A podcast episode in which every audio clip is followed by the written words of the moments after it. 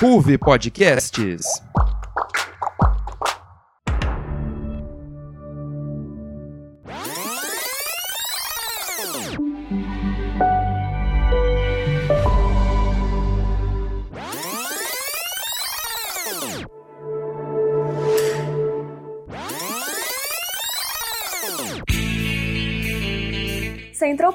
O seu ponto de encontro de séries na Ruve Podcasts.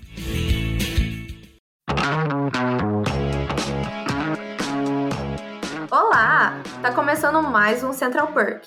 Eu sou a Mai e às vezes é difícil falar em voz alta das nossas dores. Oi, gente, eu sou a Vi e foi bem revigorante ser a Dave por um momento. Oi, gente, eu sou o Remy e as bundas da direita parecem mais gentis, mas não sei no que estão me baseando para dizer isso. Eu sou a Carol e acho que eu preciso de mais um ano com você. Eu sou o Zuza e como vamos separar os conflitos do passado se o conflito do presente continua? Hoje iremos falar sobre uma série adolescente para maratonar quando queremos uma distração calminha num fim de semana. Eu Nunca. Lançada em 2020 na Netflix, tem um sucesso que cresce a cada temporada que vai ao ar. A protagonista, Devi, é uma adolescente de família indiana que vive nos Estados Unidos. A história trata de momentos difíceis da vida dela, mas ainda assim sem perder a leveza. Cansada, Devi decide sair de sua posição de nerd indiana da escola e daí nascem diversos conflitos típicos da adolescência. O enredo foi inspirado na história de vida da criadora, Mindy Kaling, que além de escrever Eu Nunca, também é comediante e participou de The Office. Kalin trouxe um tom humorístico maravilhoso e a vontade de assistir todos os episódios de uma vez. Devi passou por momentos traumáticos, como a morte do pai dela, que num processo similar a várias outras séries adolescentes, fez com que a trama se direcionasse para o amadurecimento da protagonista. Para vocês, essa evolução foi bem retratada? Então, é, sobre essa questão do amadurecimento da Dev, é, eu acho que isso, assim, para mim foi a grande, sei lá, a grande vantagem de ter visto essa série, porque uma das coisas que eu mais gostei foi da relação dela com a terapeuta dela, porque, sei lá, eu me vi muito nisso. Eu, eu gostava muito, assim, é, da forma com que a terapeuta dela colocava coisas que ela não queria ouvir e que ela ficava meio brava e tinha hora que ela, sei lá, levantava e ia embora no meio da sessão, mas que no fim das contas aquilo alugava um triplex na cabeça dela e ela, né, ia fazer alguma coisa sobre isso, mesmo não querendo. Enfim, eu acho que até o fim da série, né? Até o, o, momento que a gente tem no fim da terceira temporada, é, a Devi ainda é bem imatura em algumas coisas, mas ela dá para ver que ela tá muito disposta a aprender agora e antes ela era muito mais fechada. Cara, eu acho que além desse lance da terapeuta que a Carol comentou, tem muito uma relação dela com ela mesma e dela com a mãe dela. A gente vê desde o primeiro episódio, eu acho, que a Devi é muito, era muito próxima do pai, né? Tanto que ela teve vários traumas, a questão dela ter parado de andar, enfim, eu acho que muito. É, ela é uma protagonista chata, a gente tem que concordar. É, pelo menos na minha opinião, a primeira e a segunda temporada ela é insuportável e eu acho a atriz, inclusive, muito boa por interpretar dessa forma. E eu acho que muito disso da, da personagem é pela perda do pai, sabe? E ela não aceitar, e ela brigar com a mãe, e ter todo aquele lance também cultural girando em torno da família, sabe? E é muito legal ver ao longo das três temporadas o quanto ela foi entendendo melhor as coisas, tanto pela ajuda da terapeuta em si, quanto a relação dela com a mãe dela, sabe? A gente vê elas construindo quase que do zero, né? Porque era uma relação mais conturbada e na terceira temporada a gente vê que elas estão mais próximas e dá para ver, eu acho que foi muito bem colocado, sabe? Porque ao mesmo tempo que é um assunto muito delicado, eu acho que a série soube tratar disso de uma maneira leve e ainda assim não deixar pesado, sabe? Porque é uma série muito engraçada, é muito divertida, é muito gostosa e ainda assim trata desse assunto do luto, mesmo depois de tanto tempo, ainda é difícil trabalhar, né? Seja no cinema ou em séries, né? Coisas audiovisuais, porque é um assunto muito delicado. Ai, gente, assim, é, a gente vai comentar no segundo bloco sobre a The Sex Life of Girls. E, assim, é, são momentos da vida diferentes, né? Por exemplo, na próxima série que a gente vai falar, as garotas já estão entrando na universidade, tudo mais. Aqui a gente tá vendo uma garota, sei lá, do segundo, do terceiro ano do ensino médio. São momentos de vida completamente diferentes. Ela tá passando pela adolescência. Os processos de, amadure de amadurecer, de, de tentar se encontrar, de encontrar seu lugar no mundo, de ver o que, que te faz feliz, o que não faz. É, levando em consideração todo o trauma que ela tem por causa da morte do pai dela, que, que nem a mãe falou assim, foi um. Ah, foi uma bomba, foi um baque, né? Então, assim, eu acho que foi muito bem retratada, porque dá pra ver que ela é gente como a gente, sabe? É, a Maia comentou que ela é uma protagonista chata, eu concordo. Mas a gente é chato pra caramba também, sabe? É, ela é muito gente como a gente. Eu sinto, acho que esse foi um dos principais atrativos da série para mim, foi ver que eu me encontrava tanto numa personagem, mesmo sendo assim, uma pessoa completamente diferente. Mas é por conta das situações, da vivência, da maneira que eles colocaram a Dev pra gente, sabe? O, a, as questões que ela tem de relacionamento, questão dela com as amigas, questão dela com ela mesma. Um negócio que eu gosto muito também, que nem a Carol disse, é dela com a terapeuta, gente. Juro, faço terapia, nossa, Sinceramente, porque dá pra ver. E a relação dela com a terapeuta também na série é a coisa mais linda da vida, assim, bem real também. E eu gosto bastante de ver isso. E ela tá crescendo, né? A gente viu a Dave da terceira temporada é, tendo pensamentos mais críticos sobre ela mesma, do que em, em, comparação com a segunda temporada. E na segunda temporada, uma Dev também bem diferente da primeira. Então, assim, o, o, tempo vai passando e ela vai vendo, ela vai aprendendo com as burradas dela, né? Que nem, que nem a gente mesmo. Então. eu acho que eu vou ser um pouco criticado, mas. Eu acho que, assim, em questão de evolução, eu acho que a Dev evolui em alguns pontos, mas em alguns eu, eu acho que, tá, que ainda falta, sabe? Não sei, eu tenho a impressão de que a gente tá na terceira temporada, é, pela cronologia da série, ela tá no penúltimo ano, se eu não me engano, é, o ano que vem vai ser o último. E assim, eu acho que ela ainda tá em questão de dilemas, sabe? É, não ela como personagem. Eu acredito que nessa terceira temporada ela teve uns altos e baixos, assim, que a terapeuta já deveria ter conseguido fazer com que ela entendesse isso, sabe? Então eu acho que ela regride um pouco em alguns momentos, mas eu acho que em questão de conflito, ela ainda tá na mesma dúvida de perder a virgindade, de encontrar o namorado, de dilema de namorado, de manter a reputação, de, é, de do ciúme, sabe? Eu acho que assim, em questão de conflito, é meio que um. A, falando da terceira temporada em si, é meio que um.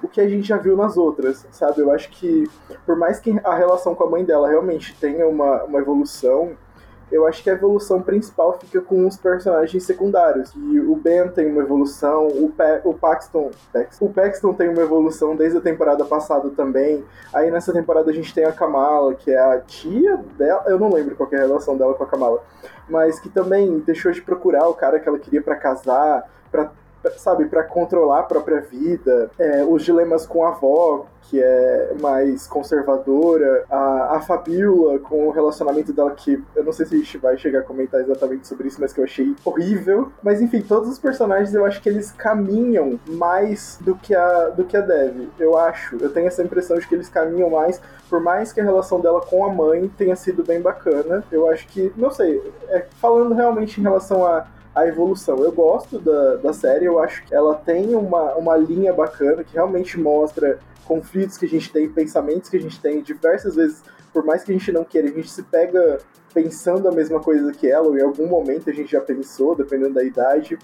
Mas eu acho que, é, não sei, eu acho que falta um pouquinho de evolução ainda pra, pra Dev, sim, em relação a conflitos e da temporada mesmo. A terceira temporada, para mim, já vou deixar aqui a minha opinião, que vai ser muito criticada também, mas para mim ela é só um, um reboot das outras duas, com alguns elementos novos, alguns personagens novos.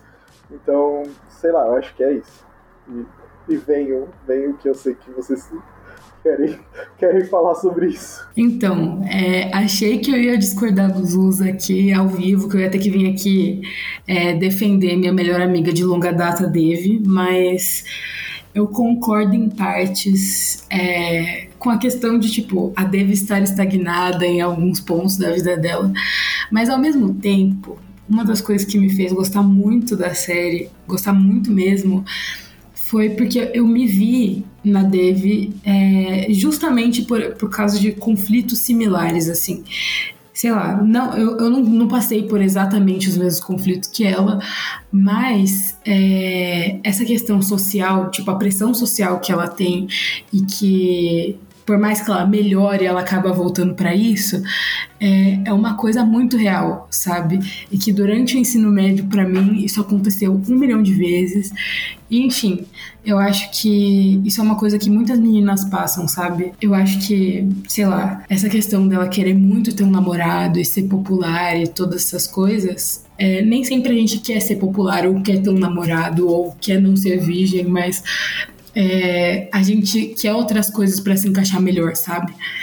Enfim, por mais que a gente supere em partes, são sempre coisinhas que ficam ali sussurrando no nosso ouvido o, o lado do diabinho, sabe? Carol falou tudo. Eu concordo muito com ela. Um pouco também com o Zusa nessa questão dela estar tá estagnada, mas eu acho que principalmente isso acontece. É, é bem o que a Carol falou. É, é muito da pressão social também. A gente tem que pensar na idade dela primeiro. Que a, o estilo de vida dela, digamos assim, é diferente é, das amigas dela e, enfim, das outras garotas da escola dela. E, querendo ou não, tem muito uma pressão social da questão de ser popular, de ter beijado na boca, de namorar alguém, de, ai, você é sozinha, você tem que arrumar alguém, blá blá blá. E ela vê, tipo, todo mundo namorando e ela não.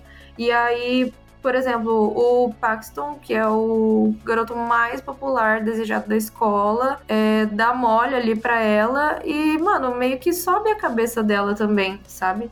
Eu acho que isso é muito comum na vida real. E o que eu gosto da Dev é exatamente por ela ser chata e ela ser real, sabe? Tipo, ela é, assim, pensando em questão de ator, né, de atriz. Ela é adolescente, é, e ela passa por umas crises que adolescentes passam também, sabe? Não sei os adolescentes de hoje em dia, mas como o Carol falou, na minha época era assim também, sabe? Ah, eu vou concordar um pouco com o Zusa, concordar discordando. Sim, todo mundo bem. Enfim. É, eu acho que a Dev tem essas questões aí, né, que ela tá passando, de relacionamento e tudo mais. Mas é que nem eu tinha falado, tipo, é questão que a gente passa. E assim, eu acho que ela amadureceu sim da, da primeira temporada pra cá, porque que nem ela tinha os problemas dela, ela continuou com esses problemas, porque assim, porque assim, é, não é como se os nossos problemas também fossem sumir de uma hora pra outra, sabe? E, e, outra que também eles têm que manter os problemas dela, porque senão a série tinha acabado, sei lá, na segunda temporada mesmo, ou na primeira. Mas enfim, ela só tá, sei lá, meio que lidando com eles de uma maneira diferente. Por exemplo, na terceira temporada, ela continua com os problemas de insegurança dela. Ela continua com os problemas de relacionamento dela. Inclusive, tenho muitas críticas para fazer logo mais à frente a respeito, enfim, do Ben e do, do Paxson. Mas, enfim. E é isso, sabe? Ela vai lidando de maneiras diferentes. Eu vejo realmente que as outras pessoas têm um pouquinho mais de desenvolvimento. Mas, por exemplo, é, o Paxton, sei lá, saiu da primeira temporada de gostosão burro, pra ir, foi pra segunda pra voltar a virar um gostosão nerd, e aí começou a ficar com a Dave. Aí na terceira, ele, sei lá, teve o desenvolvimento necessário dele e vazou, entendeu? Tanto é que eu fiquei bem puta com isso, mas enfim, né? E aí vazou. É, as amigas dela também, cada um seguindo seu rumo, é, namorandinho bonitinho, fazendo coisinhas, uh, aproveitando a adolescência.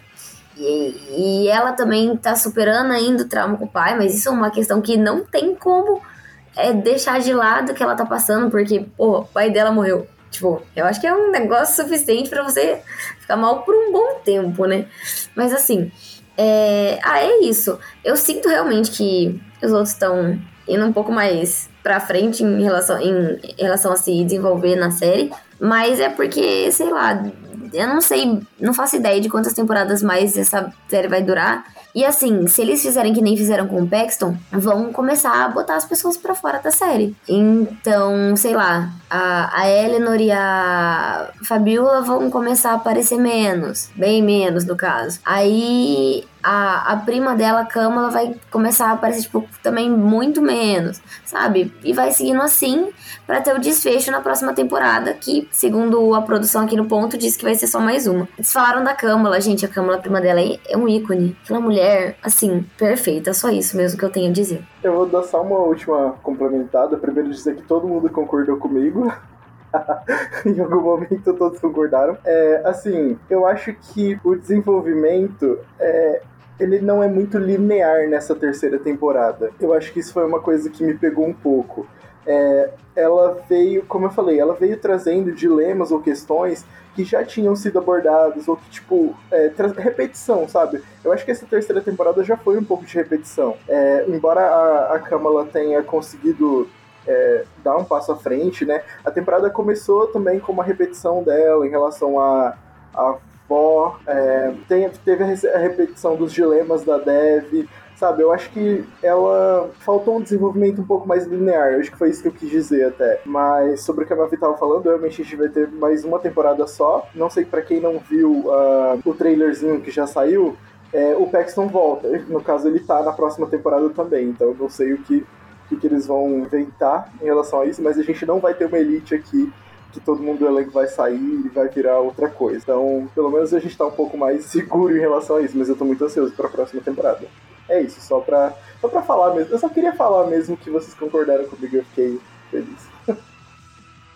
Eu Nunca é uma série que gira em torno de uma família indiana que com seus costumes lidam com sua realidade de maneira diferente do que a gente está habituado no mundo ocidental. Desde uma mãe super protetora até um casamento arranjado. A cultura se faz presente na história de um jeito marcante. Muito disso se deve à experiência pessoal da criadora, um dos fatores que fez a série ser aclamada pela crítica foi a representação não estigmatizante. Como que vocês veem essa participação do fator cultural no enredo? Foda. Essa série é foda simplesmente um ícone. Gente, não. É. Assim, eu vejo que a representatividade que eles trouxeram pra Eu Nunca, assim, foi um negócio que a gente viu em poucas séries, sabe? Tanto em questão de etnias, pela família da Dave, quanto em questão de, sei lá, a Fabiola aí numa dúvida também se descobrindo e tudo mais. É, teve questionamento sobre, hum, mas será que eu vou, sei lá, um dia transar com alguém e coisas afins, mas não no sentido de ninguém me quer, mas no sentido de será que eu gosto ou não gosto, entendeu? Bem o A do LGBTQI a mais. Mas enfim, eu, eu gosto bastante. Eu vejo que é, eu vou dizer que é o ponto principal da série, a diversidade e a representação. Porque, ah, sei lá, velho, a, a família da, da Dev, ela, ela é de imigrantes. A mãe e o pai, eles foram para os Estados Unidos, eles imigraram e construíram a família lá. A Dev é a primeira da família a nascer nos Estados Unidos. Então, assim, eles vão trazer toda, toda a cultura, sabe, né? Tipo, são coisas diferentes, eu sei, mas como se eles tivessem é, nascido lá já e tudo mais. Então é um negócio muito mais vívido que, que a gente vê, que a gente é, experiencia assistindo a série. A, os festivais que eles fazem, né? As questões de religião deles, as comidas. A, a Dave também tem muito disso, das inseguranças dela com, poxa, eu sou uma garota indiana e aí a minha mãe é super protetora. E aí os garotos outras não vão gostar de mim porque eu sou indiana e, consequentemente, sou esquisita. Isso aí é insegurança dela, né? Mas enfim. E, consequentemente, sou esquisita. E como ela vivencia a cultura dela, da família dela, no caso, estando num país completamente diferente é, do que a família dela luta para manter, para deixar viva na memória. Então, eu acho que, assim, é muito incrível. Gosto muito, muito, muito. E, ai, eu adoro ouvir eles falando com o sotaquinho americaninho, assim, que eu sou, como é que fala? Legendado. E é muito gostosinho o sotaquinho, assim, tipo, uma gracinha. Eu adoro quando a Camila fala. E aí, nossa, é, é tudo, sabe? Dá um quentinho no coração. Enfim, é isso. A vozinha dela também, bem rígida. É, a única coisa é que, assim, eu não sei se eles trariam estereótipos ou se é um negócio meio desconstrução na, na hora de. que eles trazem, tipo, pessoas rígidas na família, por exemplo. É um negócio que ela, que ela ressalta bastante, a Dave, sobre minha mãe é muito rígida, minha avó é muito rígida. Sobre mulheres orientais, no caso, é, mulheres indianas serem rígidas terem esse estereótipo de as donas de casa e enfim. É um negócio que eu fico meio em dúvida, apesar da mãe dela ser uma médica também, topíssima, mas Acho que é isso. Mas de resto, assim, nossa, gosto muito. Eu adoro ver, ver a galera dançando, usando as roupas, que ele, as roupas tradicionais. Nossa, sou apaixonada. Então, é, penso muitas coisas sobre, sobre toda essa questão de representatividade na série, né? Não só cultural, assim. A, a Mavi passou por vários tópicos aí no que ela falou, mas, enfim, é, eu acho que uma das coisas que eu mais gosto, enfim, que acontece no, no decorrer da série, é que é, toda essa postura de rigidez que a família da Dave tem, né, por essas questões culturais, ela acaba se desdobrando é, numa coisa meio. Eu só faço isso porque eu te amo e me ensinaram que é desse jeito, sabe? E eu gosto muito disso, porque, é, sei lá, eu, eu acho que todos esses personagens, a mãe, a mãe da, da Devi, é, a avó, a Kamala, enfim, é, as tias que aparecem, né? Que tem a questão da comunidade indiana também, que as tias são né, as, as outras mulheres indianas que estão ali no convívio e que ficam opinando na vida deles, enfim, aquela coisa bem cidade pequena, vamos fofocar. É, enfim, eu acho que todas essas coisas são uma questão cultural que acabam apare é, acaba aparecendo é, nas nossas vidas de uma forma diferente, sabe? Mas que ainda assim existe na realidade da grande maioria das pessoas, que é né, esse, essa rigidez que na verdade só era uma forma de amar, assim. E, enfim, a questão do casamento da cama, acho que tem tudo a ver com isso que eu tava falando, porque a cama já é, é, ela é bem presa com a cultura mais do que a Devi ainda, né? Ela é mais apegada a isso, mas ela começou a tipo dar umas escapadas ali do que era o senso comum dessa comunidade. A cama é, tem tem alguns relacionamentos aí durante a série. E no fim das contas, ela, né, agora na terceira temporada, o jeito que acabou é ela com o professor da Devi, que também tem uma descendência indiana, mas acredito que a família dele não seja tão. Acredito não, né? Ele fala isso, que a família dele não é tão é, apegada aos costumes. Mas, e, a avó da, da Kamala e da Devi reage super mal em, em, relação a isso, sabe? Dele ser um indiano que não honra a cultura e todas essas coisas. E nos últimos episódios ali, a avó fala, ela fala que ela ama ele, sabe? E eu acho isso tão bonitinho, porque é, eu vejo que a rigidez das pessoas tem motivos bonitos às vezes, sabe? Enfim, sobre outras partes da representatividade, é, que não não tem a ver com a questão cultural, né, do povo indiano. Mas a Fabiola, gente, acho perfeito. Assim, eu não tenho palavras porque aquilo, aquilo ali, tipo, ela se descobrindo me fez sentir tantas coisas, porque aquilo é muito real, sabe? Aquela confusão dela e depois ela vendo a, a primeira namorada dela, que eu esqueci o nome agora, mas enfim, a primeira namorada que ela teve na série vê ela na escada lá e fica, meu Deus, que linda, e ela sente coisas, enfim. Eu acho isso muito legal. Também eu gosto muito do fato dela ter se assumido e a família dela ter reagido de uma forma positiva, sabe? Ficado tudo bem, entendeu? Porque a gente nunca espera que vai estar tudo bem. E foi tudo bem. E, enfim, eu adorei. Fiquei muito feliz eu chorei um milhão de vezes vendo essa série, apesar de não ser o intuito dela, porque eu senti muitas coisas. Muitas coisas. Assim, se eu começar a listar aqui, eu vou ficar 15 minutos falando sozinha. Então, eu vou falar bem rápido, bem sucinto, porque eu não, não sei muito, não tenho muito local de fala aqueles. Né? É, mas eu acho que é bem, é bem representado. Eu acho que ajuda muito o fato da história ser baseada na vida da protagonista, né? Então ela sabe um pouco sobre o que ela tá falando é, em relação à cultura, ao casamento arranjado e tudo mais, as cerimônias. Se eu não me engano, na primeira temporada, que tem um episódio que é totalmente voltado para um, pra uma cerimônia que eles fazem só entre os indianos e tudo mais. Mas eu acho que inva... In... Ah, calma.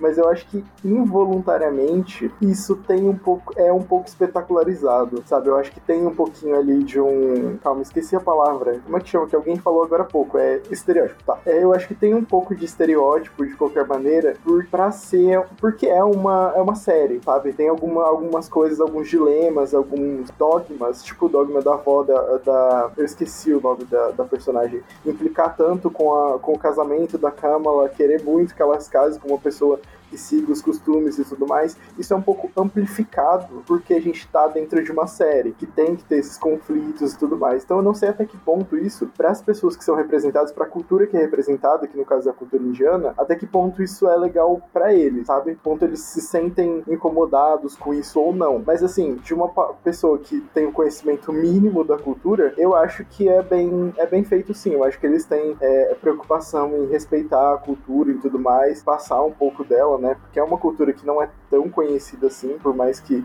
a gente tenha alguns exemplos e tudo mais, é uma cultura que não é tão conhecida da maneira que poderia ser. A Dev é meio que retratada, a Dev e a família dela são retratadas de uma maneira mais, sendo bem sincero, de uma maneira normal. A gente tem representações de indianos em algumas outras séries, em novela e tudo, que é super estigmatizado mesmo, super cheio de estereótipo e tudo mais. Então acho que a série é, consegue dosar isso um pouco melhor, apesar de ainda ter, né, esses, essas questões por ser uma série por ser um entretenimento, então tem que ter algum, alguns uns elementos a mais, digamos assim. Mas eu acho que é, uma, é, uma, é um bom trabalho, assim, a série tem um bom trabalho em relação a isso. Saindo, aliás, não falando só da, da parte cultural da, da Indy e tudo mais, gente, ai, que nem, Carol, você falou da, da, da Fabiola com a primeira namorada dela. Que gracinha, lindas, maravilhosas, um amor. Eu acho que elas, assim, eu sei que elas terminaram e tudo mais, inclusive o término delas foi péssimo, assim, odiei, elas podiam ficar juntas pro resto da série, mas enfim, elas, sei lá, eu acho que elas são o meu casal favorito da série, honestamente. Bem estável, fofíssimas, assim, muito amor envolvido, muito carinho, lindíssimas, ninguém passa por cima de ninguém. Aí simplesmente uma gracinha. A, a Eleanor os. A Eleanor, ela tem uma questão dela com a mãe dela, né? Que a mãe dela acho que deixou ela quando ela era mais nova e tudo mais. Só que ela também é bem ligada com as raízes dela, que ela é de descendência chinesa se não me engano. E ela é bem ligada também a isso, eu acho muito legal. O Paxton com a família dele, assim, eles mostraram isso acho mais nas segunda ou na terceira temporada? Eu acho que foi na segunda temporada. É, mostrou um pouco mais dele, né, no episódio dele, e mostra, mostrou um pouco mais da família dele tudo mais, que ele também tem descendência japonesa. Ai, uma gracinha ele com o vozinho dele, o vozinho dele meio mete o louco, né, mas uma gracinha, muito fofinhos. E sei lá, é gostoso ver essa diversidade de culturas, né? Acho que é isso, ai, adoro. A última coisa que eu pensei aqui sobre esse tópico representatividade é o Paxton, é, ele parecia para mim no de início ser uma pessoa é, super fechada em relação à família, né? Inclusive a irmã dele, gente. A irmã dele, simplesmente uma lenda, entendeu? Essa daí não deu nem meio bola fora. Assim, perfeito. Eu gostei muito do jeito que é, quando, quando a Dave começou a se aproximar do Paxton, a primeira coisa muito que foi muito marcante para ele, que foi um grande passo para ele, foi que a Dave conhecesse a irmã dele. E, enfim, a irmã dele é, tem síndrome de Down e tal. E eu acho que por conta disso, ele tinha muito medo de que, enfim, alguém que conhecesse ela tratasse ela mal por algum motivo, enfim. E eu achei isso tão bonitinho, gente. Sem contar que ela dá uns fechos nele de vez em quando, que, enfim, adorei. E, e ela também adorou a Dave, achei maravilhoso. E acho que essa série conseguiu, tipo, pegar representatividade de tantos lados, sabe? Veio de tudo quanto é lado e tudo foi muito bem colocado. Não achei que nada veio assim, sem pé nem cabeça, sabe? Só por colocar. Enfim, é isso. Mais um elogio pra essa linda série. Logo na primeira temporada, a vida amorosa da protagonista se torna um dos assuntos mais recorrentes. Com muito humor e uma cara de pau inexplicável, Dave decide ter dois namorados ao mesmo tempo sendo um deles um amor platônico de anos e outro o seu antigo inimigo da escola. Os desdobramentos desses namoros assumem um tom de clichê adolescente bem sessão da tarde. Vocês gostaram de como os relacionamentos fizeram parte da série? Tem comentários que não podem ser ditos, mas serão ditos. É isto. Não, mentira. Gente, eu gostei, mas eu ainda estou digerindo o final da terceira temporada. Ponto. Assim, eu, eu amei. Nossa, não, eu amei quando ela resolveu ter dois namorados. Assim, foi uma ícone feminista, galera, né? Que nem a música. Por que ter um namorado se eu posso ter dois? Não é mesmo? Ela tá tirando aí o melhor que a vida tá dando pra ela. Se a vida te der dois limões, faça dois copos de limonada, entendeu? Gente, ai, a Devi é, é um ícone. Assim, ela varia bastante. Acho que por conta, assim, das questões dela também, ela varia muito nas questões dela com os os garotos. Então, assim, é, por conta de insegurança, é, é de, por conta de todas essas questões que a gente já falou antes, ela, ela é bem.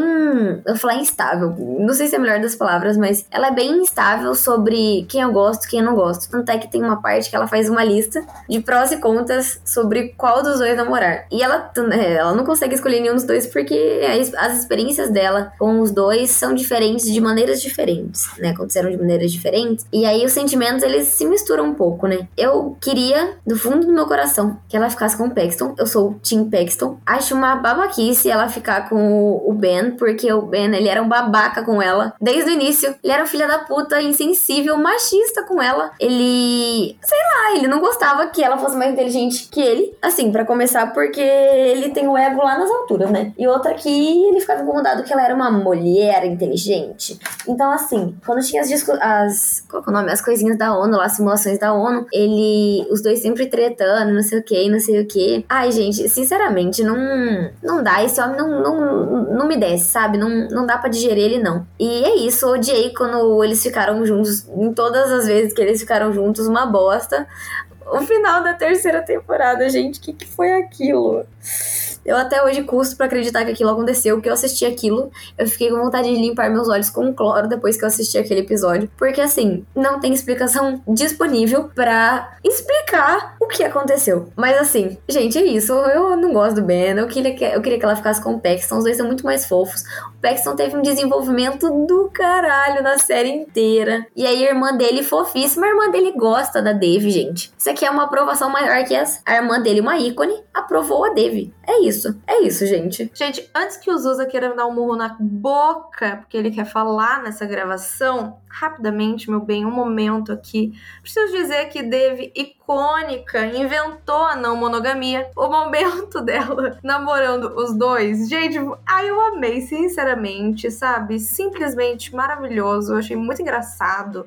E era tudo um caos, enfim. E era muito legal ver que os dois eram muito cadelinha dela. Eu acho a Mavi está completamente errada, tá equivocada na opinião dela. Deveria rever os conceitos. Porque o Ben, ele é muito superior, entende? Vocês simplesmente precisam reassistir a série. E é isso. Não tem nem o que dizer, eu não preciso dar argumentos. Porque quem assistiu a série de maneira correta sabe que o Paxton não é nada nem ninguém. Claro, ele tem o avanço dele, a gente vê. Não posso negar que ele amadureceu sim ao longo da, das temporadas. Mas assim, Ben e Dev tudo para mim. Este casal vai ser endgame. Um beijo para todos. Bom, Mai não poderia ter feito uma introdução melhor. Desculpa, Carol, cortei a frente porque eu preciso hablar.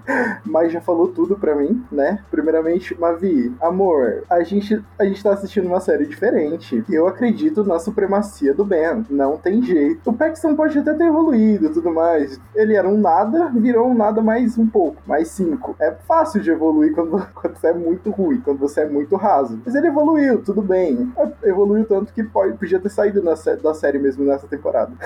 Não, brincadeira, tô, tô dando uma.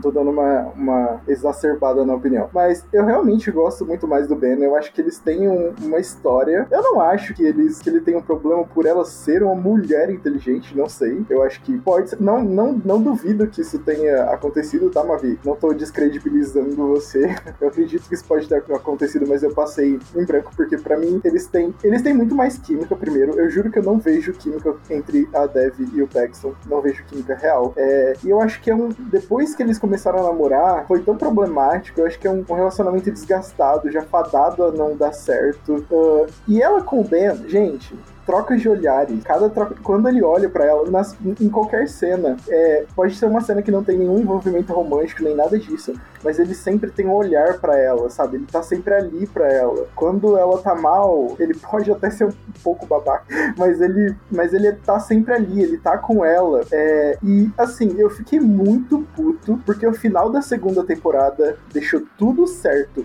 pro Ben correr atrás da Dev, que ele merecia. Se ele estava ali era porque ele mereceu. E eles jogaram isso fora. Simplesmente jogaram isso fora. Eu juro que eu não entendi. Do nada, tipo, a, se eu não me engano, né? Eu tô, eu tô muito errado.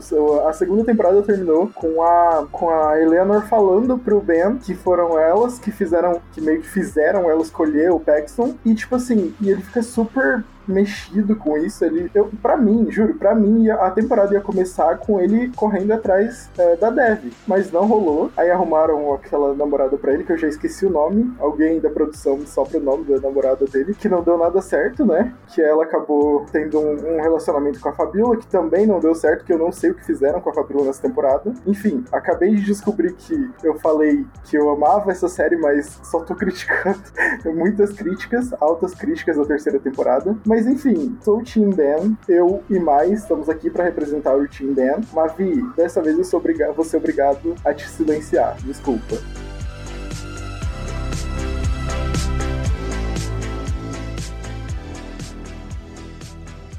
E vamos agora para o momento Café Expresso, onde a gente classifica tópicos da série em tipos de cafés do menu do Central Perk. Vamos lá, galera. Dentre as temporadas de Ou Nunca, quais que vocês classificariam como café aguado, café com leite e café quentinho?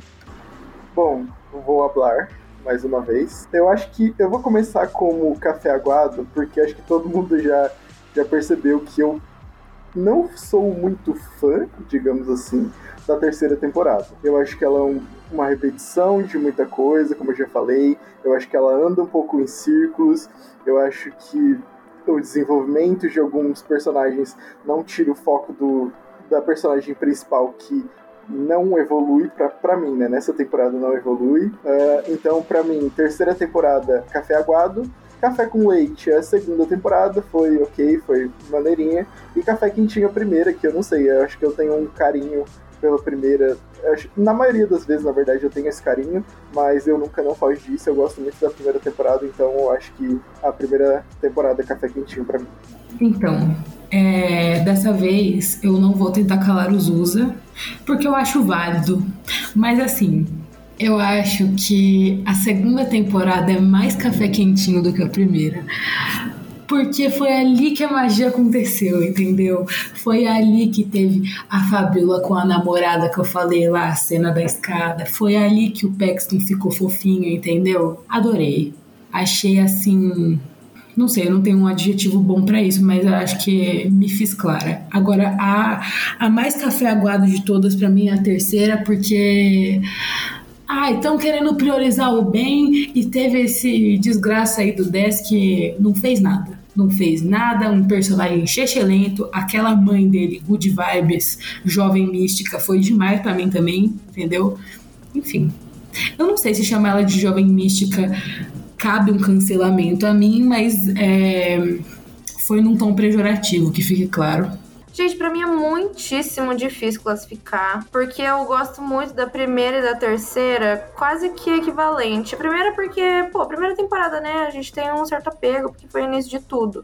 Mas a terceira, a Davis é mais legal, então eu gosto, gosto bem mais dela na terceira. Então difícil. A segunda temporada, com certeza, é café com leite. Não, mentira. A segunda temporada, com certeza, é café aguado. É a mais chatinha. Aí a complicação tá entre a primeira e a terceira. Só por uma questão nostálgica, eu vou ser obrigada a dar o café quentinho para a primeira temporada. E aí o café com leite vai pra terceira. Eu acho que assim tá justo. Espero que não esteja pegando o barulho de chuva aqui, mas enfim. Olha, Eu, assim como Carol, vou colocar no meu café quentinho, café mais quentinho, cappuccino com café com quem. No, nossa, tudo, tudo, nossa, melhor assim que você tiver, você bota a segunda temporada. Você bota a segunda temporada. Porque, nossa, gente, é a maior que temos. Ela com o Paxton começa a ficar mais ali, mais chegadinho, mais hum, kisses, kisses. Bem assim, gracinha. Aí, na. Você também vai ter a, o desenvolvimento da Fabiola com a Eve, que assim, o maior casal da série, simplesmente. A... E assim, vocês falaram aí que a Dave tá menos chata na terceira. Gente, vamos viver, né, galera? A gente é chato também, não é mesmo? Quem não é chato, galerinha? Mas enfim. E aí, é, ela tem todas essas questões. Ela tá, tipo, ela ainda tá meio lutando com as questões dela e tudo mais na segunda temporada. Mas dá para passar um pano, sabe? É um pano passável aí para ela. E o que mais que a gente tem na segunda temporada? Ah, a gente tem cenas icônicas. A gente tem a Câmara metendo pau no carinha do, do laboratório lá. Uma ícone também feminista. Simplesmente perfeita. A gente tem elas servindo inteligência. Porque, ai, teve aquele debate lá do de, de, de, o Grande Gatsby. Gente, aquilo lá foi que foi aquilo? Foi ah, incrível. Mas assim, é isso. Segunda, é, segunda temporada. Café quentinho, quentíssimo. É, café com leite, primeira. Meio que não fede nem cheira, meio assim. Assim, boa. Primeira temporada, ok, gostosinha. Mas nada demais. E a última, café aguado, sem café, água, só água, gelado, tudo de pior. A terceira, que teve aquela bomba do último episódio, que foi ela chegando no, no bem. Assim, não, não tem explicação que o Paxton saindo, né, galera? Não tem, não tem como uma série ser boa sem com, com isso acontecendo. É, deixo minha indignação no ar com esses comentários. Pior café de todos para a terceira temporada. Eu só quero falar que deve ser muito difícil carregar o peso da sensatez da Mavi. Depois de uma calorosa discussão e várias tretas aqui sobre a vida e as decisões tortas da Dev, a gente vai para um breve intervalo, bem rapidinho, e volta para o bloco 2 com mais jovens descobrindo o mundo com outros olhos. Muito obrigada, locutores! Até a próxima! É isso, gente. Muito obrigado.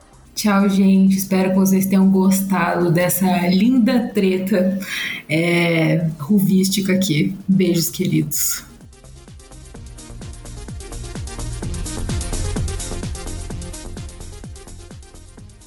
E estamos de volta, pessoal! Nesse segundo bloco, a gente vai falar de uma série mais movimentada que a vida dos locutores que vos falam. Oi, gente, eu sou a Mavi, tô de volta. Oi, gente, eu sou o Remy. Lançado em novembro de 2021 e já em sua segunda temporada, o sucesso americano The Sex Life of College Girls veio com tudo para arrasar os apaixonados por clichês adolescentes. Também produzida pela diva Mindy Kaling e Justin Noble, a série traz um tom jovem na mesma pegada de Eu Nunca, mas com uma picância maior, justamente por abordar a vida sexual das universitárias, como o próprio título diz.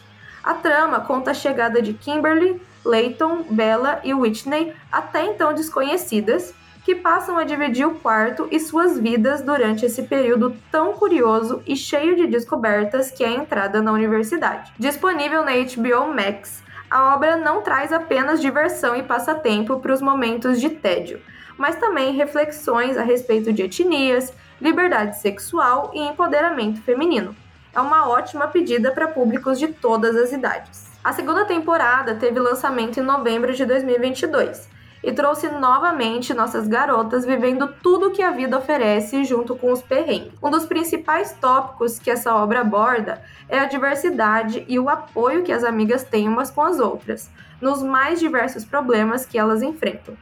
Houveram vários momentos tensos durante os 10 episódios e na opinião de vocês, galera, qual ou quais foram as situações mais difíceis da primeira temporada?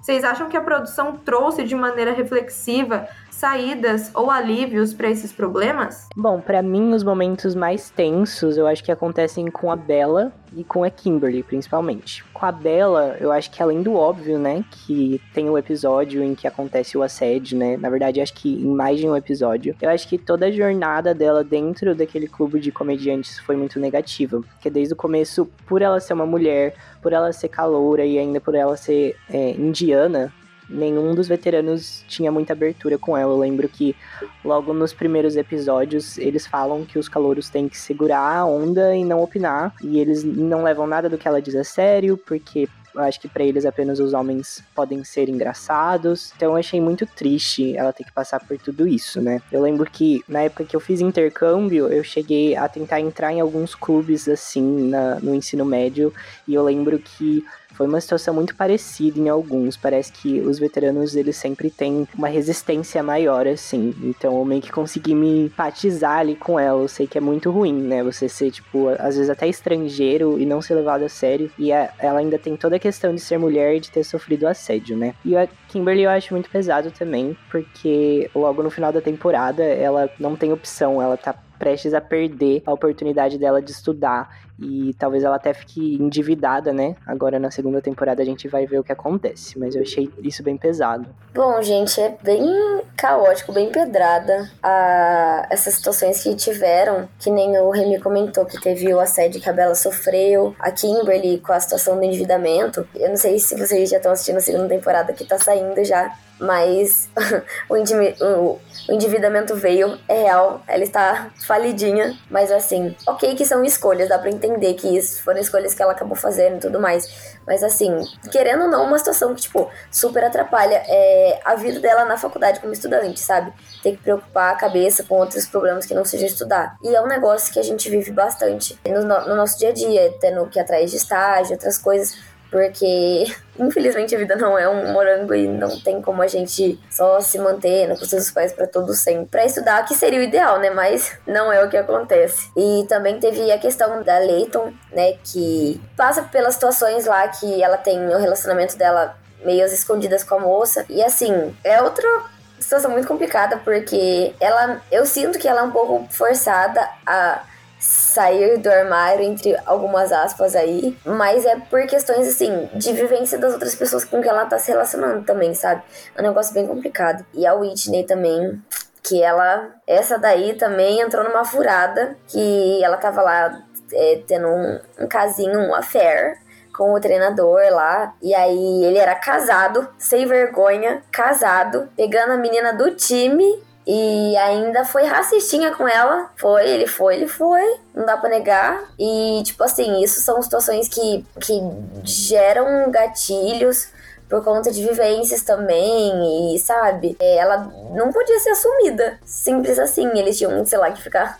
Que nem em vários episódios eles ficaram na caminhonetinha, foram pro meio do mato e eles tinham que ficar no meio do mato ou escondidos na salinha, porque eles não podiam assumir nada, porque o homem era um casado, entendeu? Mas assim, eu acho que as, as situações das quatro, das quatro protagonistas é bem complicada, é cada uma na sua esfera, né? Mas assim, eu achei que a, a, a série ela trouxe bastante, até o momento, alguns alívios para esses problemas. Por exemplo, a questão da Bela foi resolvida em partes, que nem ela conseguiu lá conversar com um amigo dela, ela conseguiu o apoio de um homem em relação ao assédio, gente. Que milagre foi esse, né? Mas assim, ela conseguiu esse apoio, ela se uniu a outras mulheres, olha aí a sororidade ganhando, galera. Então, teve, teve isso. A Whitney teve que terminar com o casado, né? Que, né? Casado. E a, a Kimberly e a Leighton aí, a gente tá vendo o desenrolar delas na segunda temporada, mas assim, tá indo de maneira gradual. A única coisa que eu tenho para de,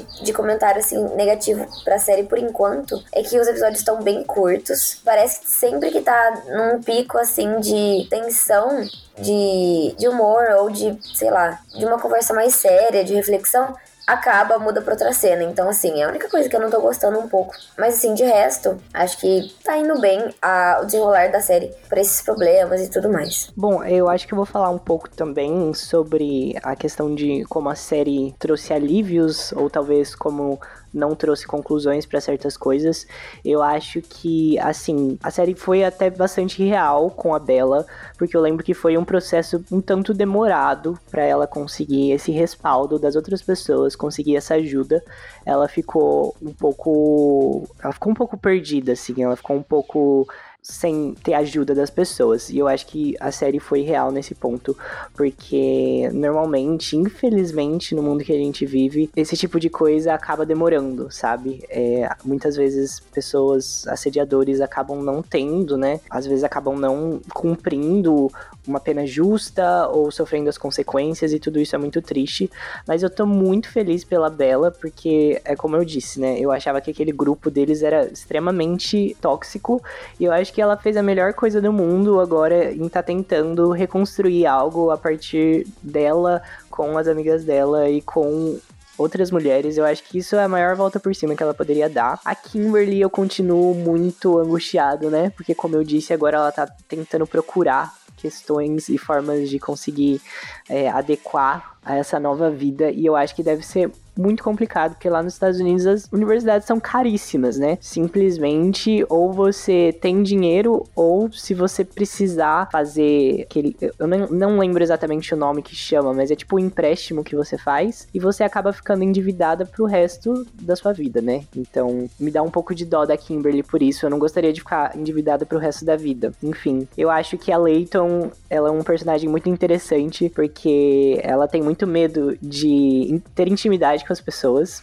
No começo da primeira temporada, ela tinha medo de se assumir e por isso ela não contava nada da sua vida nem para as amigas de infância, nem para as amigas novas da faculdade. Ela sempre teve esse medo, sempre quis é, estar distante. E agora parece que na segunda temporada ela também vai continuar dessa forma, porque mesmo que ela tenha se assumido, ela não tem relacionamentos duradouros, parece. Ela quer apenas ter coisas muito rápidas ali com as pessoas. Acho que mais uma forma de não ter intimidade, né? E por último, é, eu tô muito curioso para ver o que vai acontecer com a Whitney. Fiquei muito feliz que ela saiu desse relacionamento tóxico pra caramba, né?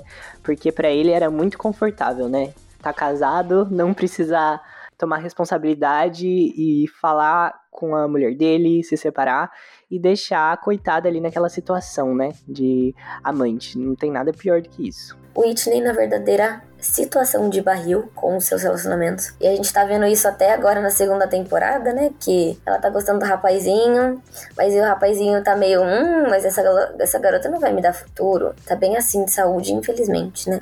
Mas assim, vamos esper esperar para ver. É, você tinha comentado, Remy, sobre a questão da Belle, do clube que ela abriu, clube de humor que ela abriu com as amigas da faculdade agora. Eu achei isso incrível. Assim, foi um negócio muito bonito de se ver. Porque, sei lá, foi bem união mesmo, sabe? Porque todas elas já tinham passado algumas situações parecidas de assédio ou de, sei lá, não serem ouvidas mesmo e não terem a atenção que merecem. E elas se uniram.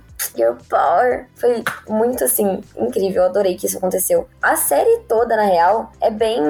Tanto é, The Sex Lives quanto Eu Nunca elas são baseadas em muitas das experiências que a Mindy Kaling teve, porque ela também, ela também tem aí, eu não tenho certeza agora, produção, se ela é indiana mesmo, se ela é imigrante ou se ela é descendente de, de indianos, tipo, imigrou e tudo mais. Mas assim, experiências, né? Ela viveu experiências semelhantes e aí ela transfere essas experiências pra, pra personagem Dev, pra personagem Bella, que é a pessoa aí que tá é, representando a etnia da Índia e assim, uma situação que a gente vê que não só com, ela, com a Bella, né, claro, mas assim que a gente vê que poderia não existir se não, sei lá, se a sociedade não fosse estruturada do jeito que é e aí, enfim, entra em rolês culturais assim muito maiores do que a gente pode é, interferir, mas assim, além do nosso meio, né? Com certeza certeza, Mavi. Queria só dizer que eu também acho muito incrível que a Mindy Kaling, ela pega toda essa vivência, né, da vida dela e coloca ali na série, né? Porque no começo eu não sabia disso. Então, depois que eu fui descobrir, a personagem Bella é inspirada em muitas das vivências dela. E eu fiquei chocada, assim, achei muito legal.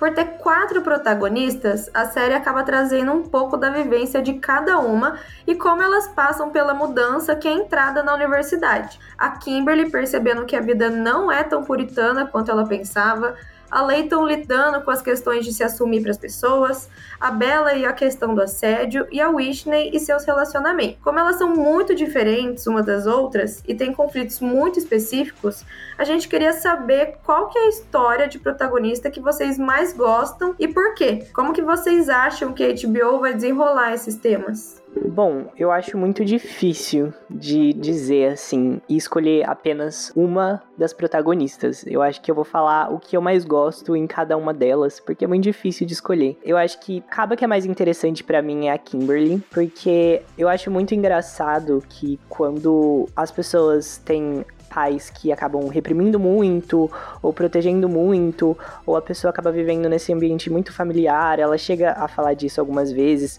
e o fato de também ela vir de uma cidade em que, não sei, 90% das pessoas são brancas e ela só convive naquele núcleo, acaba que a pessoa não tem muita experiência, não tem muita vivência por ser uma cidade pequena, acredito também. Então, ela chega na faculdade e ela se depara com muitas questões em que ela é ingênua, sabe?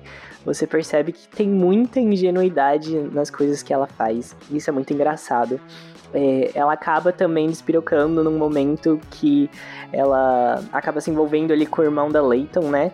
Então isso só demonstra também que às vezes se você se reprimiu muito, depois a hora que você libera, você acaba não sabendo lidar muito bem com tudo isso. E eu achei muito, muito verdadeiro e muito legal de se assistir isso, né, Kimberly? A própria questão dela tentar colar na prova se dá muito mal, vem dessa ingenuidade.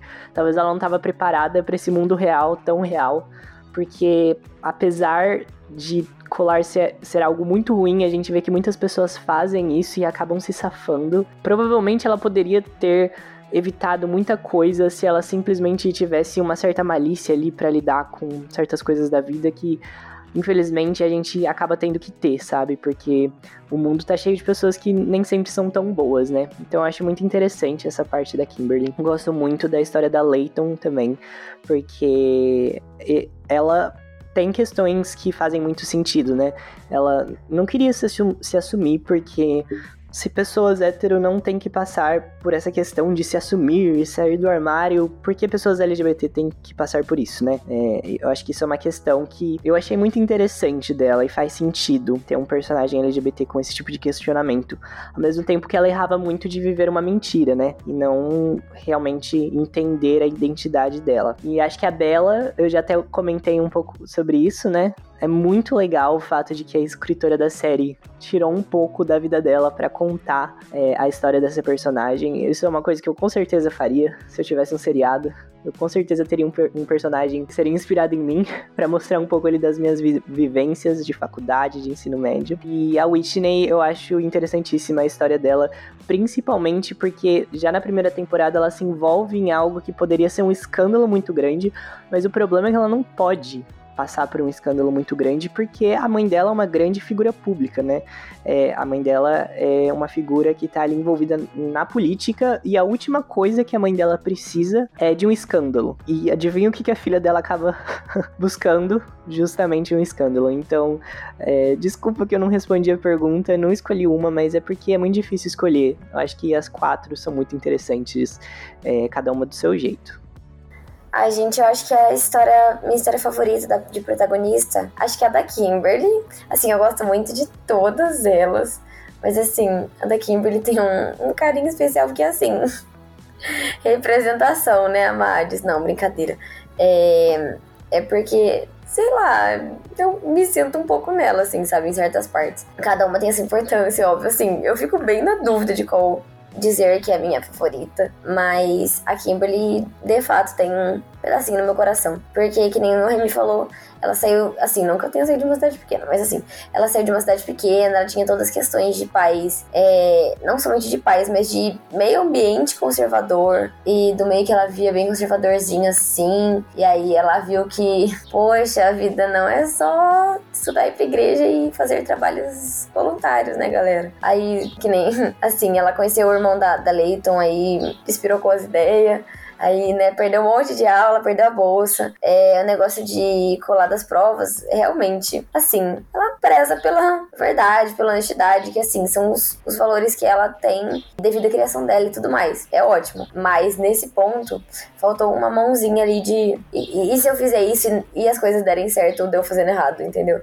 Acho que realmente faltou isso. E assim, o negócio de colar prova. Ai, gente, eu não sei se pode ir pro ar isso, mas enfim. Conheço gente, de, assim, de outras Unesps e tal, que assim, tem o mesmo esquema de colar prova, que é de república e aí, que é de república e aí os veteranos têm as provas guardadas, tem exercícios, negócio assim, antigo e aí bicho que precisa usa, entendeu? Então, assim, é, não é um negócio que foi tirado, assim, do nada, da invenção da, das vozes da cabeça da Mindy Kaling do Justin Noble, sabe? Simplesmente não acontece, não acontece só, só lá, não acontece só aqui nas faculdades de Bauru, de, outros, de outras cidades, de outros estados, assim, acontece num monte de lugar. Tanto é que é por isso que, né, foi pra série. Detalhe, gente, é de ilha solteira isso daí, tá bom? Então, nessa de ilha solteira, jogando na mesa, pá!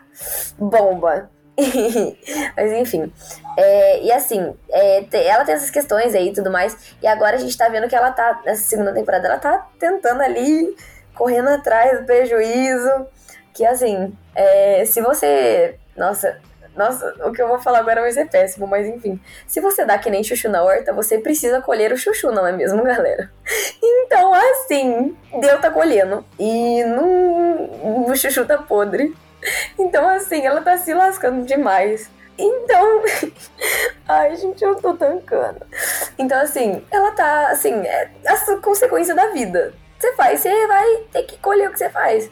Ela fez escolhas de, de caráter duvidoso na primeira temporada e tá se lascando agora para conseguir para conseguir estágio, emprego, dinheiro, porque ela perdeu a bolsa dela. Então, assim, é, é simplesmente complicado demais. Mas eu não sei, assim, toda história tem o seu esforço por trás, sabe? Mas é que. Eu não sei se vocês sentem isso, mas querendo ou não, eu, eu vejo que ela é meio que a protagonista principal das quatro, assim. Eu não sei se ela é branca, padrão, sabe? Se tem isso. Eu sei que é a questão da série, tipo, trazer diversidade.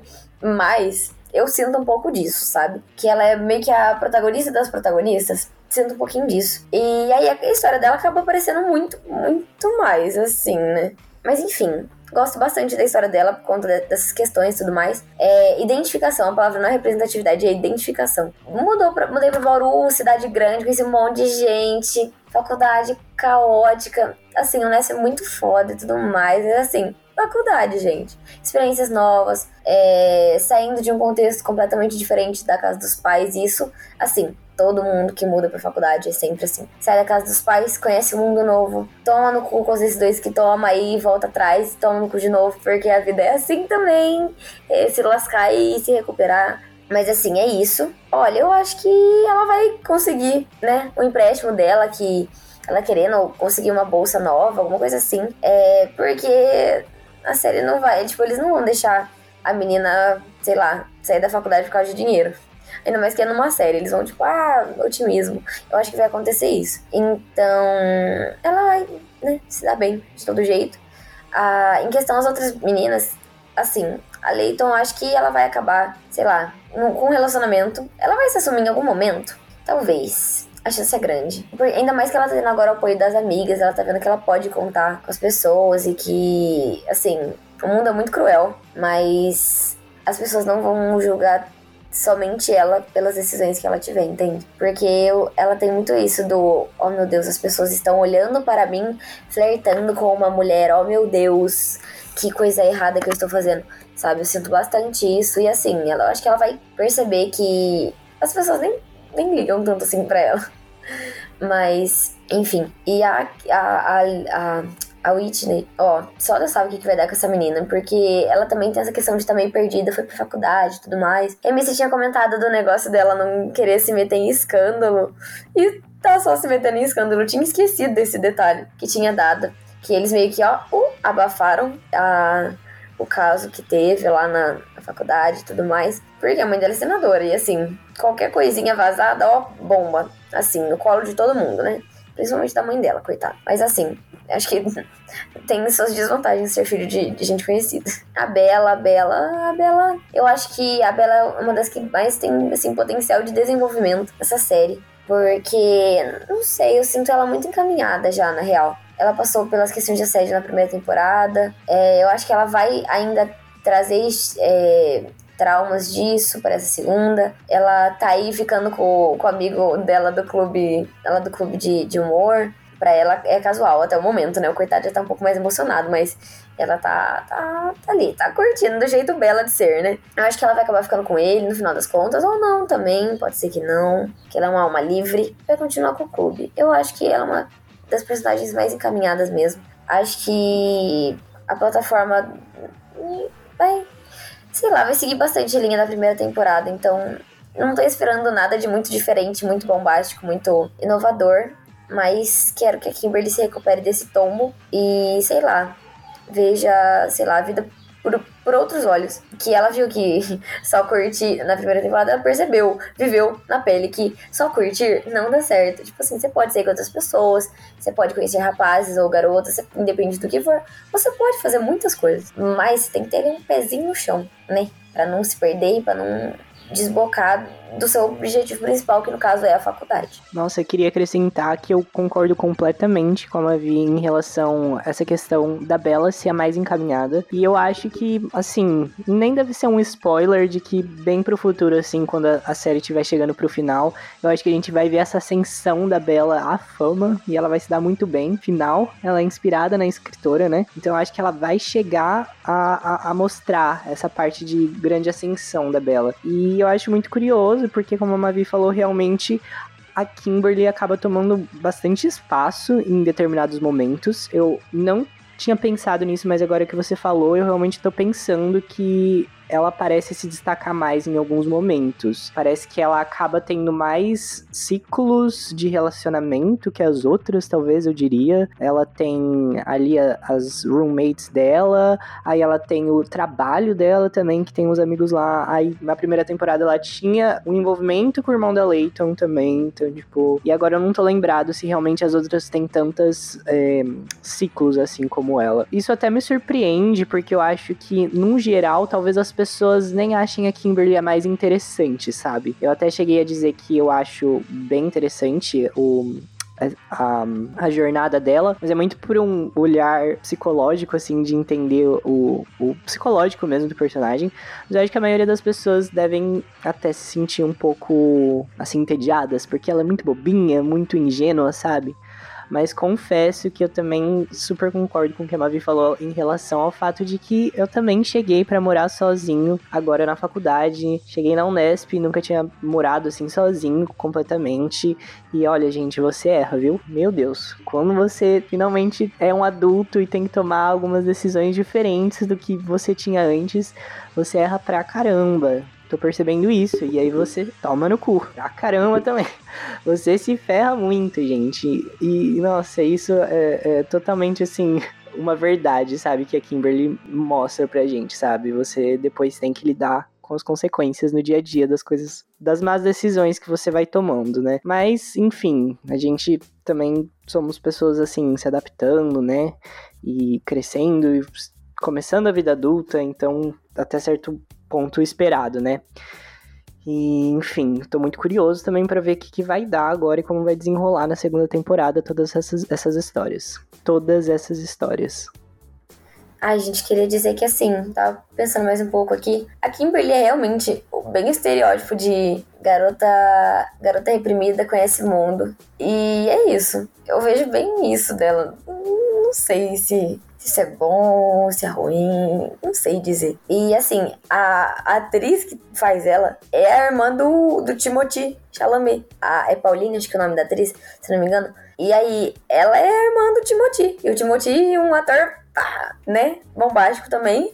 E aí, ela no meio foi fazer série adolescente não sei, um negócio bem aleatório, assim. Quando eu descobri, eu fiquei, gente, não é possível. Os dois nem, nem se parecem, não que uma coisa tem a ver com a outra, né? Mas assim, é... nossa, foi bem um choque quando eu fiquei sabendo. Mas enfim, é, eu acho que é, em questão de. Você falou um negócio muito legal, é, Remy, que é sobre os ciclos. Os círculos, aliás. Sobre os círculos de amizade que elas têm que dá pra gente ver claramente quem tá mais assim no centro da história ou não. A, eu acho que assim, se for fazer um ranking, é a Kimberly, a Bella, a Whitney e a Leighton. Porque a Kimberly, né, essa, é, tá dentro de todas essas é, situações que a gente já citou. A Bella tem o clube de humor, tem. Tem. É, É o clube de humor. O negócio dela é o clube de humor, o ciclo diferenciado dela, né? A Whitney tinha o pessoal do. Ela tem, aliás, o pessoal do futebol ela tinha tava frequentando também, acho que algum. Aí, eu lembro que na primeira temporada ela tinha ido numa festa que tinha uma galera também e tal, mais chegada dela. E a Leighton fica Deus dará, né? Largada as traças. Mal conversa com os pais, ela tinha assim, ciclo com o irmão, mas foi ele foi expulso. Ele foi, foi, foi ele que foi expulso, não foi?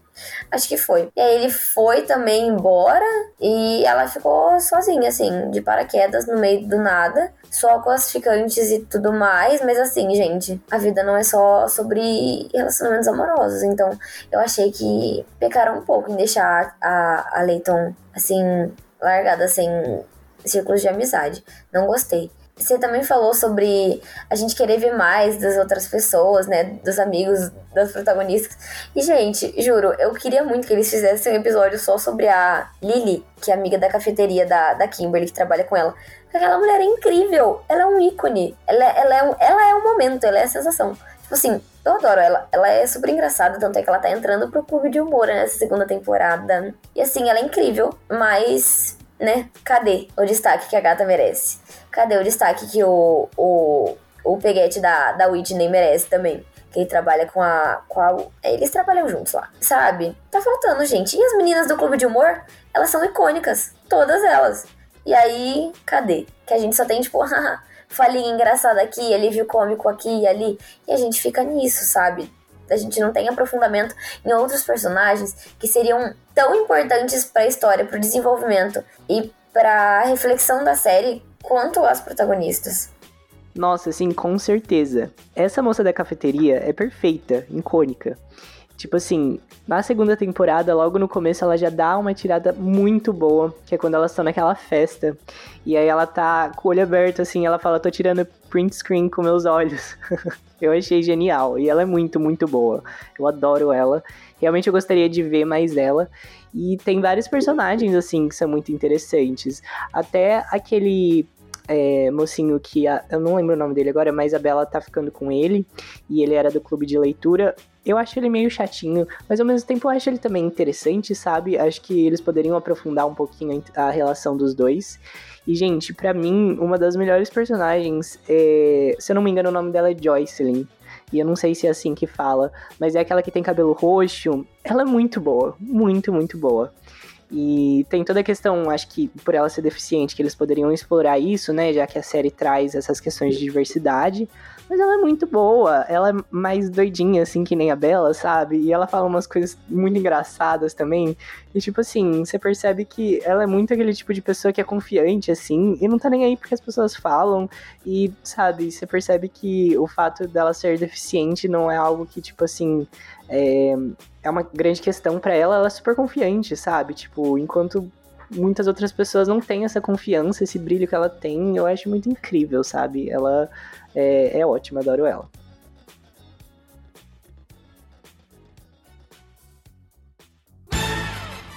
Uou, que cesta incrível do Stephen Curry. Nossa, esse cara joga demais, que doideira. Cara, eu escuto vocês conversando, mas eu não entendo nada de esporte americano.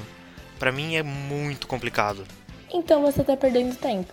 No Overtime, podcast da Ruve, além de explicar as modalidades, a galera também comenta os principais destaques do esporte internacional. Pô, muito legal. Eu vou ouvir agora mesmo.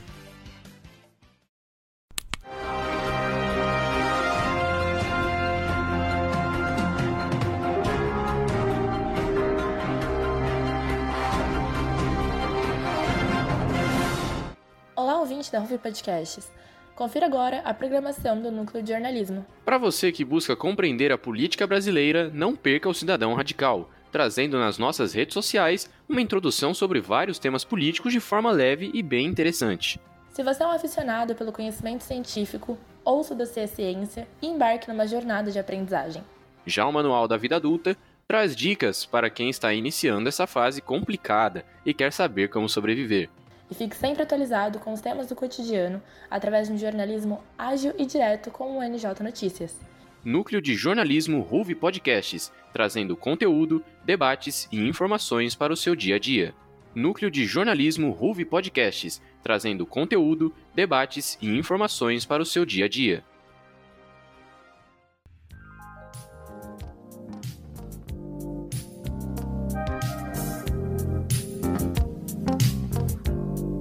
E agora, para a gente finalizar, juntamos o elenco todo de volta para falar sobre as séries que a gente está vendo no momento.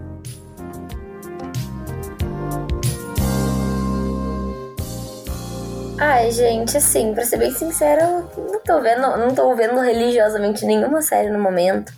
É, ai, muita coisa para fazer, sabe? Muito, muitas demandas é, externas que não estão me permitindo relaxar por um tempinho com uma série. Mas uma que eu tava assistindo há um tempinho, é, na realidade eu estava reassistindo, porque eu assisti ela em 2017, isso, em 2017, quando saiu. É um dorama na realidade. É, chama Huaran, ele é da Coreia do Sul, e o, o Vi, o Terrang do BTS, ele, ele é um dos ele faz um dos guerreiros lá, tipo, ele participa da série. E aí eu comecei a assistir por causa disso lá atrás, e tipo assim, é uma gracinha a série. Eu tava reassistindo, porque, ah, é bem gostosinha. Ela é do tempo de uma dinastia lá, que eu nem lembro o nome. Jo, Jo, é com alguma coisa com Jo. E aí ela é do tempo de uma dinastia, e aí tem o principal lá, que é o cara do, do chapéu de, de pássaro. É um, é um negócio meio assim. E aí ele é filho, isso se descobre só no final, né? Ele é filho de não sei quem lá do rei. Daí nesse tempo ele vai conversando com, a, com uma das mocinhas lá que ela é. Ela bebe pra caramba também. Ela tem um comércio, mas ela bebe pra caramba do comércio dela. E aí ela vai se, se entrelaçando aí com o pessoal de lá de dentro, com os guerreiros Huaran, né? E é mais ou menos assim, tipo, conta a história dos guerreiros, conta a história desse moço aí de fora, do que usa o chapéu lá, conta a história da moça. E assim, é bem gostosinha a série, bem divertida. Assim, chorei pra caramba em alguns momentos. E assim, muito boa, vale a pena. É, é que eu faz um tempo já que eu assisti, então eu não lembro exatamente da história pra fazer a sinopse aqui. Mas assim, só digo que vale a pena. É uma produção incrível, muito gostosinha. As músicas, as as, as, é, as músicas, né? A trilha sonora da série é muito gostosinha também, é super divertida. Tanto é que é uma das, assim, das minhas favoritas dos dramas que eu já assisti, então recomendo, pessoal. Apenas assistam, tem na Netflix. E não é longo, não, viu? Tem. A única coisa é que os episódios têm, tipo, uma hora, mas assim, padrão Coreia do Sul. Olha, gente, eu tô um pouquinho atrasada em Riverdale mas finalizei finalmente a sexta temporada da série. Ela lançou, acho que no final do ano passado, se não me engano, mas saiu na Netflix recentemente, e aí eu sempre espero sair para poder maratonar, enfim, para mim é mais fácil. E aí o que que acontece, né? Existem muitos fãs de Riverdale que abandonaram ao longo da série porque realmente foi complicada aquela terceira temporada, foi péssima. Eu acho que teve algum episódio de Central Park mais antigo que eu comentei, acho que, acho que foi quando saiu a quarta temporada, se não me engano, que a terceira foi péssima, enfim, foi bem difícil, bem arrastado. A quarta eu tinha amado demais, porque teve todo aquele lance de forjar a morte do Jughead, e enfim, eu achei que foi muito legal aquele lance dele mudar de escola também. Enfim, eu achei bem, bem, bem diferente do que estava acontecendo, principalmente depois da merda da terceira temporada do Rei Gárgula.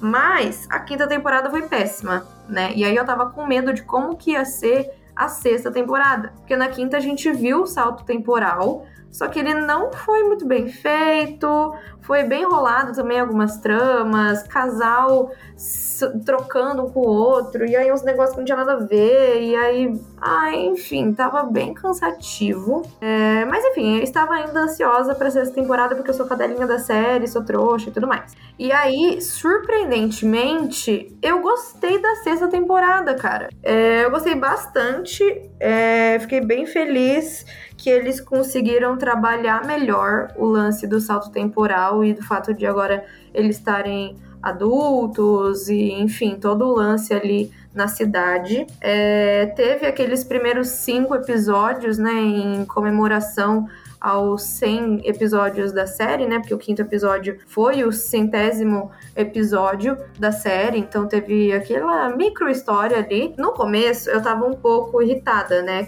Com a história ali de Rivervale Por quê? Eu pensei que a gente estava sendo feito de trouxa pela milésima vez, porque aquela história aparentemente não ia levar a lugar nenhum, ia ser só um surto coletivo. Enfim, foi o que eu estava achando até realmente ali pro final a gente ver que ia ter sim uma relação entre Riverdale e Rivervale. E eu achei bem legal o jeito que foi construído. Eu gostei bastante do vilão. É, o Percival, ele era muito irritante. Meu Deus do céu, ele era extremamente irritante. Só que ele não era irritante num sentido, nossa, que série bosta. Era irritante de, tipo, realmente o ator é muito bom e ele foi muito bem construído. Porque a gente já tava já exausto do Harlan nas outras temporadas. E fiquei bem feliz que a Verônica tomou coragem de matar ele. E assim, não tive dó nenhuma. E eu gostei bastante de como o Percival ele foi introduzido ali em Riverdale, como que foi a explicação. Não, Riverdale não. Gostei bastante de como foi introduzido ali em Riverdale, é, né? Que ele veio de Riverdale e teve todo esse lance das cidades e dos, dos multiversos. Achei bem legal. Uma outra coisa que eu gostei bastante também foi da participação da Sabrina, né, do Mundo Sombrio de Sabrina. É, ela tinha aparecido ali nos primeiros episódios, bem curtinho, coisa de 5 minutos. Quando eu vi que ela tinha aparecido naqueles 5 episódios de Rivervale, eu fiquei muito puta. Eu fiquei, cara, não acredito que fizeram todo um auê que a Sabrina ia entrar para Riverdale e não sei o que, crossover finalmente, é oficial. E aí ela apareceu cinco minutos, sabe? Eu fiquei, mano, de novo, novamente fazendo a gente de trouxa. Mas aí ela voltou depois para um episódio que ela ficou inteiro e foi, tipo, fez muito sentido pra série. Não foi só uma mera participação, né? Fez todo sentido ali. E também trouxe um pouco da própria série dela, né? Então a gente teve ali um momento do Nick, né? Mesmo que em alma, né? Em espírito. É, como a série dela acabou sendo cancelada e tudo mais, foi legal que a gente viu também um, um, certo desfecho da série dela que a gente não conseguiu ver lá em Sabrina, mas a gente conseguiu ver aqui em Riverdale. Então achei bem legal, assim, no geral achei que essa temporada foi muito boa, fazia um, um bom tempo que Riverdale não tinha uma série é, não tinha uma temporada que me prendia do jeito que me prendeu, maratonei loucamente. E eu tô bem ansiosa para a sétima temporada, que vai ser a última, infelizmente, mas realmente tá na hora de acabar. É, eu acho que vai ser interessante, né? Eu gostei bastante do final da temporada, né? O cliffhanger que eles deixaram, porque vai dar aquela nostalgia na gente, né? Eles vivendo ali de novo no colegial e vai ter todo o lance. Tipo assim, quero entender por que, que o Jug é o único que vai lembrar, sabe? Qual que, o que aconteceu ali, que ele é o único que vai lembrar que eles, enfim, né, mudaram ali de época e voltaram pro colegial e tudo mais. Então quero ver se os casais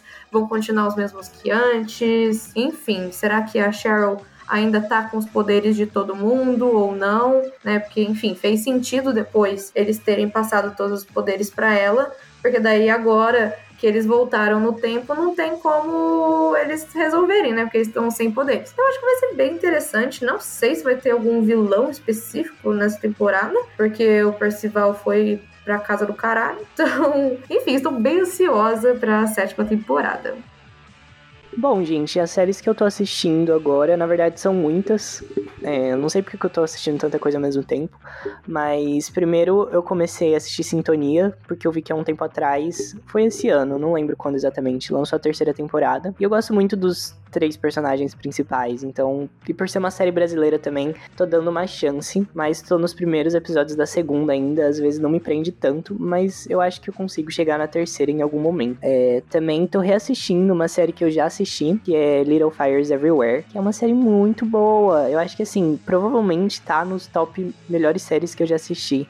Apesar dela ser tipo uma série de uma temporada só. Eu tenho um carinho gigantesco por ela. Inclusive, ó, se alguém quiser fazer um episódio de Little Fires Everywhere, hein? Eu tenho muita coisa para falar, acho que tem muita coisa interessante para falar, porque é uma série riquíssima mesmo.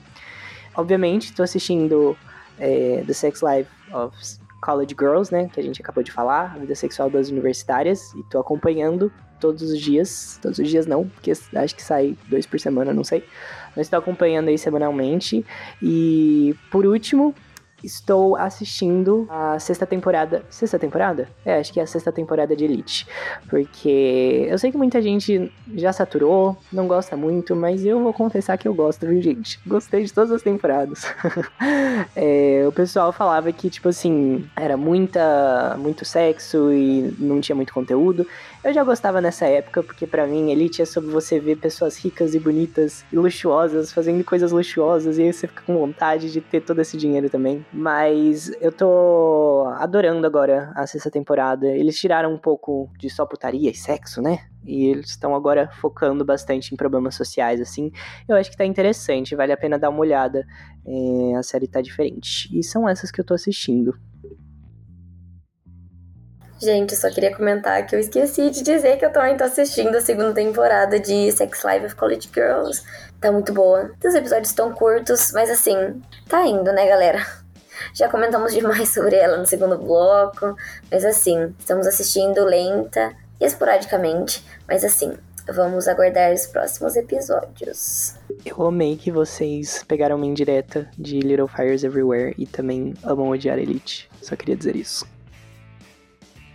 É, eu tava sem nenhuma série para ver no momento, aí eu resolvi aleatoriamente começar Teen Wolf, porque eu nunca vi. É, Mano, a maior, a maior, a maior, a maior. eu tô alguns anos atrasado, mas resolvi ver Teen Wolf e tô curtindo. Então é a série que eu tô vendo no momento. E tava afim de começar a Vandinha também, porque tem muita gente falando bem, mas no momento eu tô mundinho Teen Wolf, então é isso. Então, minha série do momento, na verdade, é Eu Nunca, porque eu tinha assistido a primeira temporada quando saiu em 2020 e eu assisti tudo em um dia, toda a primeira temporada, no caso. E eu reassisti agora que a gente, né, ia falar sobre e assistir as outras temporadas. Então, eu tava, né, bem aplicada em ver a série. Mas, enfim, estou já entrando no pique fim de semestre, então no momento sem entretenimento, entendeu? Só dor e sofrimento. E vi eu nunca porque eu tive uma desculpa plausível para isso.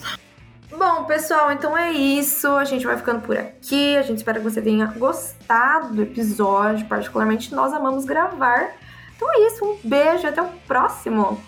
Então é isso, gente. Muito obrigado por ter ouvido a gente falando e por estar aqui com a gente. É, amei falar sobre essa série, adoro ela. E até a próxima. Obrigada, pessoal, por ter ouvido até aqui. Ícones, é, obrigada, Mai e galera de locução. Foi muito bom conversar sobre essa série com vocês. Essas séries, aliás, incríveis e bem clichêzinhas. Obrigada e até a próxima. Bom, gente, é isso. Valeuzinho. E só pra fechar em grande estilo, Timbé. É isso, gente. Muito obrigada aí pela oportunidade de defender o verdadeiro casal dessa série, Tim Paxton. E até uma próxima. Bom, não se esqueça de seguir a gente nas nossas redes sociais, no Instagram e no Twitter, arroba Bauru, e no Facebook e no TikTok, Ruve Podcasts. Tchau, tchau, pessoal! Infelizmente, agora os casos de Covid voltaram a subir, então usem máscara, principalmente em ambientes fechados, e lembrem de tomar a dose de reforço.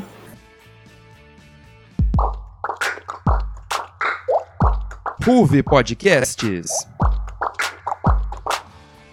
Esse é um programa do Núcleo de Entretenimento da Ruve Podcasts. Roteiro por Carolina Nogueira Guiar e Maria Vitória Bertotti. Apresentação por Maiana Souza, com comentários de André Gravatin, Maria Vitória Bertotti, Carolina Nogueira Guiar e Guilherme Firmino. Edição de som por Christian Paixão e Lucas Beltrame. Pós-produção de Henrique Romanelli. Produção por Juliana Dourado e Amabile Zioli e edição geral de Giovanni Fernandes.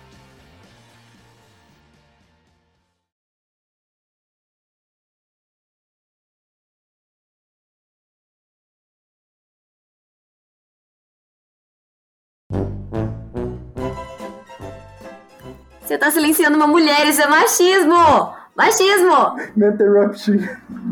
Como todo mundo sabe, meu grande objetivo aqui hoje nesse programa é calar os USA. Então, é, eu vou continuar aqui na minha tese de calar os USA, que é o seguinte: você está muito errado, tá bom? Por quê? Vou explicar por quê. Eu acho que assim, essa série ela pega diferente para as pessoas conforme os probleminha na cabeça que a pessoa tem, entendeu? Porque tem gente que é mais essa vibe enemies to lovers aí, que é o Ben e a, e a Dev. E tem gente que era é, que gosta mais dessa vibe sou a garota nerd salva pelo cara gostoso e lindo. E para mim, eu acho que essa, essa vibe da sou a nerd salvada pelo gostoso e lindo é muito mais legal. Até porque o meu top 1 filmes é, de quando eu tinha 12, 13 anos era Duff, que é literalmente isso.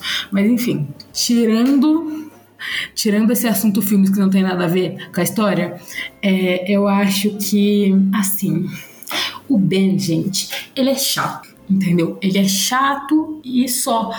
E ele, ele não para de ser, ai, nossa, como eu implico com você, tenho 14 anos e vou te encher o saco porque esse é meu modo de conquistar. O Paxton, ele é assim, gente, eu não sei explicar, mas sabe aquela cena lá que que ele vai ensinar a Fabiola como chegar em alguém, é, é sobre isso, entendeu? É sobre isso, eu acho que isso deve ser valorizado.